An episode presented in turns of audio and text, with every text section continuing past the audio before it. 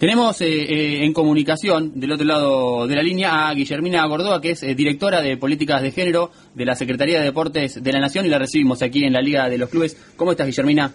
Hola, ¿qué tal? ¿Cómo andan? Muy bien, aquí estamos.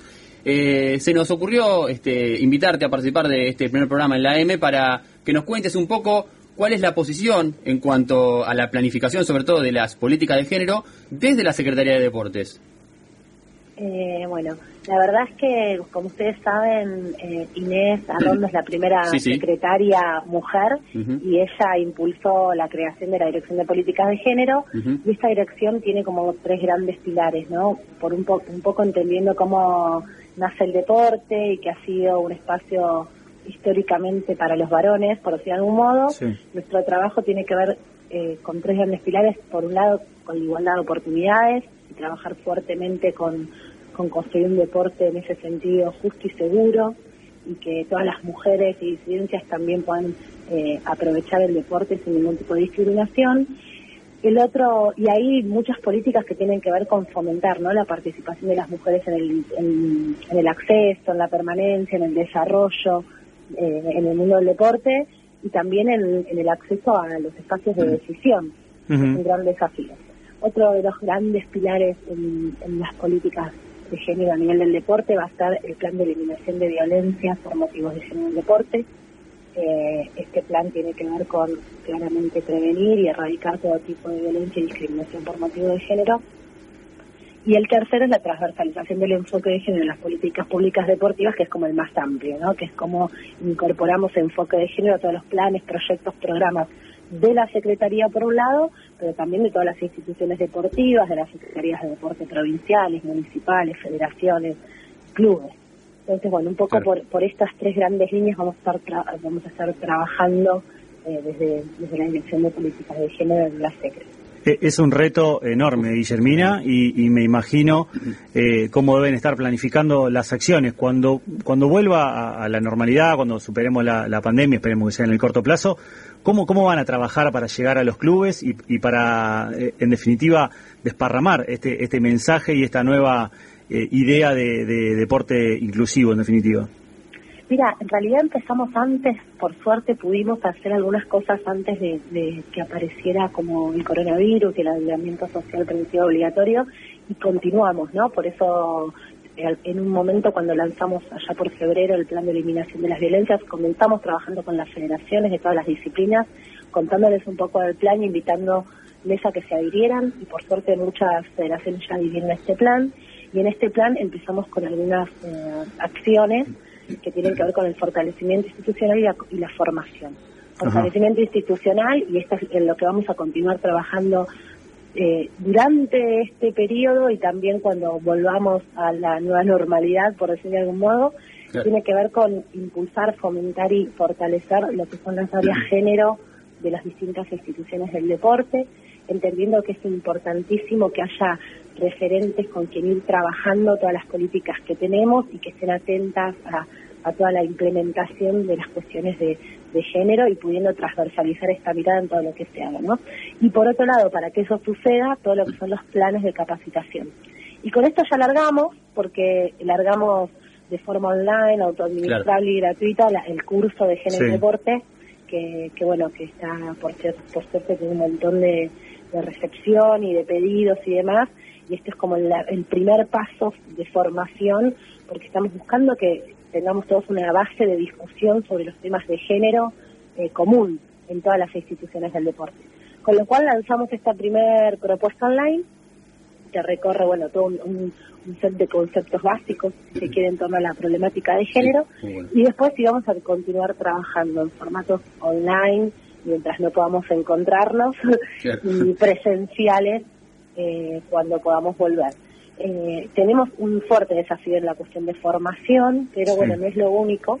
También necesitamos incorporar metodología de trabajo eh, para los entrenadores y las entrenadoras en los espacios del deporte. Necesitamos trabajar también con educación sexual integral para los profes y entrenadores y entrenadoras que trabajan con niños, niñas y adolescentes. Entonces hay todo un gran desafío y todo un plan de implementación en ese sentido que bueno, en este momento lo estamos adaptando a estas circunstancias, pero que después eh, va a tener un formato mixto. creo que está bueno también algo del online porque permite a nivel de todo el país participar y hemos tenido muy buena recepción en ese sentido. Totalmente. Eh, aprovechando que te tenemos, Guillermina, queremos este, contarte también una historia muy peculiar que, recorre la, Liga Amateur Platense de Fútbol y que también tiene su, correlato eh, a nivel internacional, se me ocurre. Y Maranela Polina Z, nuestra compañera, nos preparó la siguiente presentación.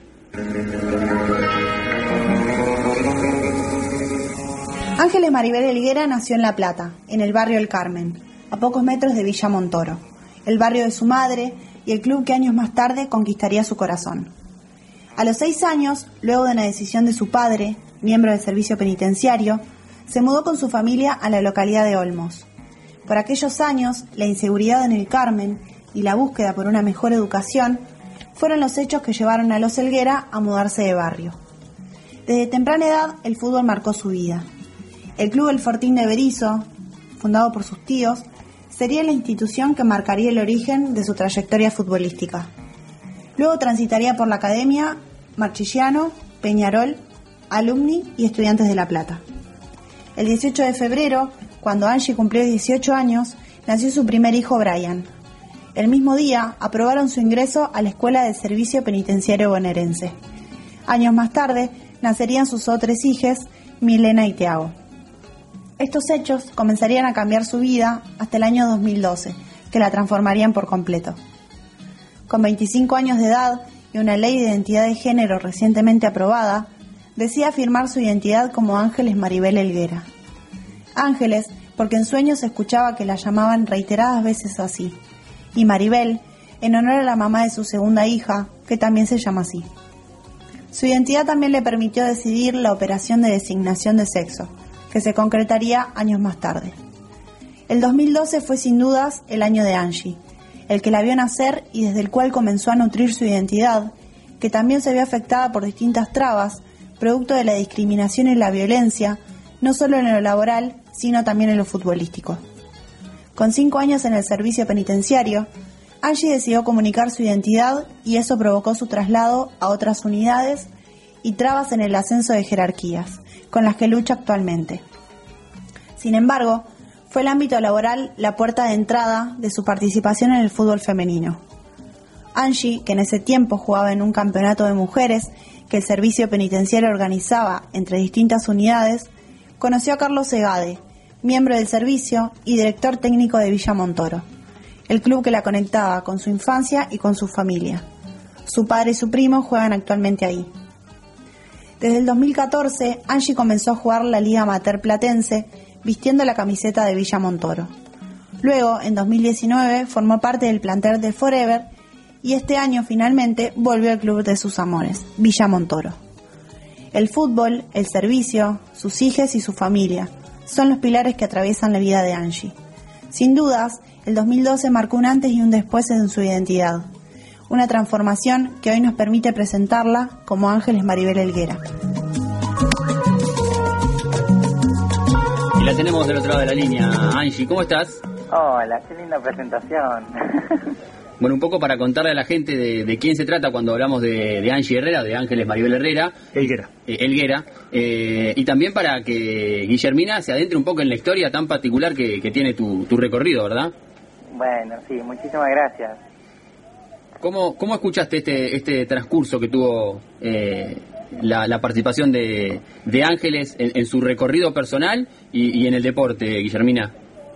La verdad es que estaba escuchando muy hermosa la presentación y lo, que a mí me resuena siempre en esta historia en particular, pero que también he escuchado un montón de, compañeras, es eh, lo difícil y los niveles de discriminación que todavía, y de barreras y de obstáculos en los distintos ámbitos y en el deporte también, que sigue habiendo.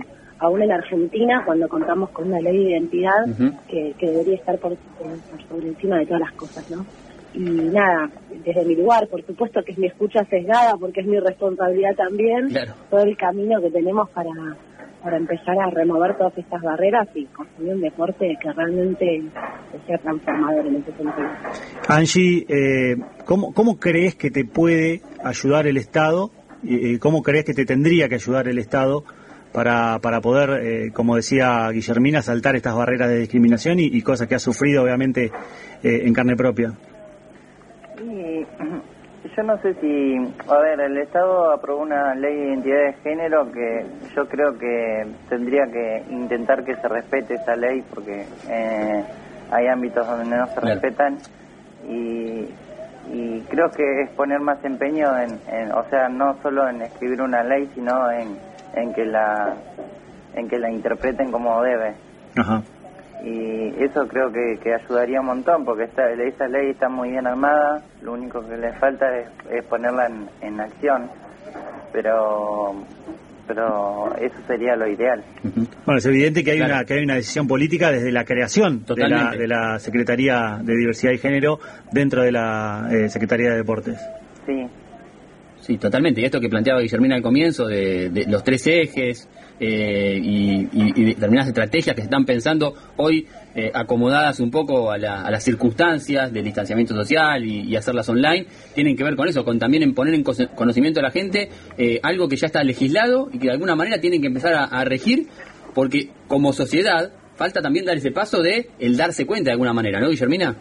Totalmente, pero porque además estamos en un momento donde tenemos que no solo implementar y respetar la ley, sino un poco más allá, ¿no? Hay, hay debates, sobre todo, eh, como decía Anchi, con una ley que, que es de vanguardia, que tiene que ver con cómo además transformamos los espacios para que realmente esa ley eh, se lleve el día a día en la práctica, que no solo es un cambio de identidad en un documento, sino que tiene que ver con que todos los espacios, y en este caso lo, por el deporte, como estén realmente preparados en su mentalidad de quien reciben sus espacios y demás, para que el acceso, por ejemplo, al deporte sea sin obstáculos, para que el crecimiento, el desarrollo, eh, es un enorme desafío y en el deporte ni hablar, pero creo que ese es el camino, ¿no? Porque además, como decía Angie, estoy muy de acuerdo, contamos con la ley, hay un montón de países que no, ¿no? Que ni siquiera, nosotros sí, entonces ahí me parece que, que está el desafío, concuerdo totalmente nosotros este, decidimos de alguna manera tomar el, fútbol femenino como, como ese emblema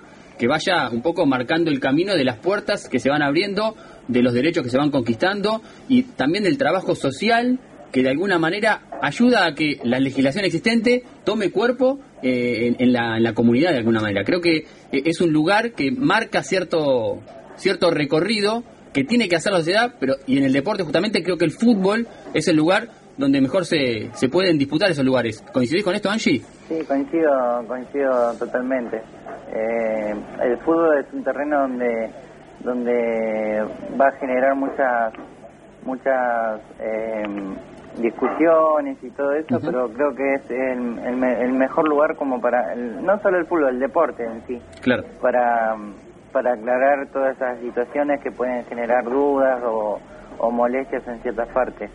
Eh, creo que desde la desde uno no que comienza con, con algo que ya sabe que, que, va a ser difícil y a medida que va pasando en algunos clubes o no solo estando en el club sino que cruzarte en una cancha con otros equipos yo he recibido cariño de, mucha gente y así como he recibido cariño también he, recibido eh, agresiones verbales eh, pero bueno, uno, uno trata de, de no escuchar esas cosas y, nada, eh, tratar de, de, que en algún momento esto mejore, ¿no? Que, se tomen se tomen medidas sobre esas cosas. Un caso paradigmático de, de lo que está diciendo Angie es el de Mara Gómez, que hace poquito, bueno, eh, hemos charlado el año pasado con las dos juntas aquí en la Liga de los Clubes y hace poquito fue eh, mencionada o, propuesta como jugadora de Villa San Carlos, un equipo afiliado directamente a AFA, y se generó todo un revuelo institucional, legal, eh, eh, nacional e internacional. Se está discutiendo hoy en día, si, si Mara puede jugar o no puede jugar, y es un poco esto que decís vos, Angie, de, a, través del fútbol poder generar esta discusión, visibilizar y en definitiva que quienes toman las decisiones pongan la cara y digan qué quieren decidir y por qué. Claro, o sea, hay que ver, o sea, por lo que es, el fútbol es un, deporte que, que, para rendir te tenés que entrenar y tenés que, que esforzarte y yo creo que Mara es solo eso, es entrenamiento y esfuerzo propio y así como todas, ¿no? Porque yo me he cruzado con, con chicas muy profesionales dentro de la Liga de Mateo y, y, lo bien que juegan y no por eso tienen un, o sea, tienen nada a favor que, que saque ventaja con el resto. Es solo entrenamiento y esfuerzo. Guillerminas, eh, ¿cómo, ¿cuál es tu posición respecto de, de esta situación que se recorre no tanto de Angie, sino de Mara en cuanto al fútbol profesional? Mira, justo estaba, estaba escuchando y hay, un punto ¿no? Que, que, tiene que ver con que no hay como acuerdos todavía en el ámbito del internacional, de los comités, en el ámbito federativo, porque, bueno, venimos de una historia donde no hace tantísimo tiempo se hacían todavía algunas pruebas para, para hormonales, ¿no? Para decir si, si, si feminidad, masculinidad, que de hecho se siguen haciendo, pero con otra reglamentación. Entonces, si bien hay reglamentos a nivel del internacional, no hay un acuerdo general, y yo creo que estamos como en un debate muy contemporáneo y que justamente todo esto visibiliza y tracciona las discusiones para llegar a los acuerdos que tenemos que llegar. Eh, nos falta, nos faltan consensos, sobre todo a nivel internacional, y sobre todo cuando empieza el debate sobre el rendimiento y el éxito, ¿no? Creo que ahí todavía se vuelve más complejo, ¿no? Si nos vamos al alto rendimiento, eh, sobre todo porque seguimos viviendo una sociedad sumamente patriarcal, y también es cierto que, los cuerpos no son educados en igualdad tampoco. Entonces es cierto que hay determinadas diferencias, si pensamos en ese sentido, el problema es qué hacemos con eso y si se va a eh, sustentar un concepto, digamos, que en algún punto es discriminatorio, eh, bajo una, una mirada de, digamos, del triunfo, si se quiere. Entonces, creo que lo más importante, y porque todo el deporte está haciendo debate este, este, o sea, contemporáneo este debate, es cómo vamos construyendo los consensos y avanzando en acuerdos nacionales e internacionales con una realidad que, que ya está entre nosotros y nosotros y tenemos que tomar decisiones, ¿no? Creo que ese es el camino. Bueno, Guillermina, te agradecemos por, por el tiempo, por la predisposición y por estos conceptos tan claros. Ojalá que eh, en el medio de la pandemia también y cuando se normalice un poco la situación podamos eh, estrechar estos lazos y también que puedan focalizar en el trabajo, sobre todo en los clubes de barrio, que es eh, en donde nosotros hacemos, hacemos nuestro foco. Porque ahí quizás es donde uno pueda desperdigar un poco más estos conceptos y que la comunidad tome cuerpo en algo que quizás sea un crecimiento para todos. Me parece que en los clubes de barrio también eh, tienen que enfocarse eh, estas, estas medidas y todas estas posibilidades que hablamos al comienzo. Ahí estaremos todo lo que podamos porque es nuestra tarea, nuestra responsabilidad, nuestro desafío, así que en realidad muchas gracias a, ustedes también por, por la invitación, a Angie por compartir este, este pequeño debate e intercambio y bueno, la dirección va a estar a disposición para, para construir en conjunto. Bueno, gracias Guillermina. Muchísimas gracias. Ahí estaba Guillermina. Eh, Angie, contanos cómo, cómo estás vos, cómo te trata la cuarentena en estos momentos. Sí, bueno, yo sigo trabajando. claro. No, no, no, no paro, así que bueno, eh, nada, trabajando como, como se puede, con mucho más cuidado y, nada, tratando de, de, que esto se termine rápido para para poder volver a estar con, con los que uno quiere, abrazarse y que se extraña tanto, ¿no? El fútbol. Que me estoy volviendo loca ya sin fútbol. Eh, eh, ¿En Montoro cómo, cómo lo están llevando? ¿Hacen alguna...? Sí, tenemos eh, entrenamientos, que, rutinas que nos manda el profesor de, preparador físico y nada, y, y ahora implementaron el tema de Zoom, Claro. Eh, donde se hace en tipo videoconferencia el entrenamiento. Pero bueno, yo no puedo no, no, no puedo no puedo ingresar a Zoom porque no tengo wifi en casa, eh, no llega nada, así que estoy ahí esperando encontrar alguna algún servicio algún día. ¿Y, mientras tanto entrenás con la rutina que manda el profe? Claro, mientras tanto entreno con la rutina que mandan ellos, o sea, en un escrito con videos explicando lo que hay que hacer y esas cosas por suerte tengo un poco de terreno como para poder hacer buenos ejercicios. ¿Y se puede jugar con la pelota ahí? Sí, sí. Bien. Eso es clave, no perderle contacto con el balón es clave en este momento. Sí, igual creo que vamos a entrar a una cancha y nos vamos a trastabillar todo. todo físico, bárbaro, pero... claro. vamos a querer tirar un centro y no sé, la tiramos a la tribuna capaz. bueno, Angie, gracias por, por el rato, por el momento y por compartir siempre tu, tu, tu historia, que para nosotros es como, como emblemática. en, lo que representa las reivindicaciones de género y, las luchas que hoy, que hoy las mujeres están llevando adelante.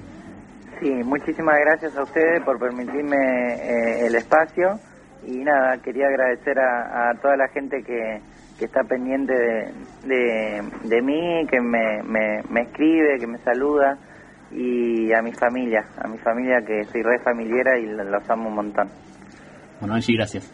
Muchísimas gracias a ustedes. Ahí estaba eh, Angie Elguera.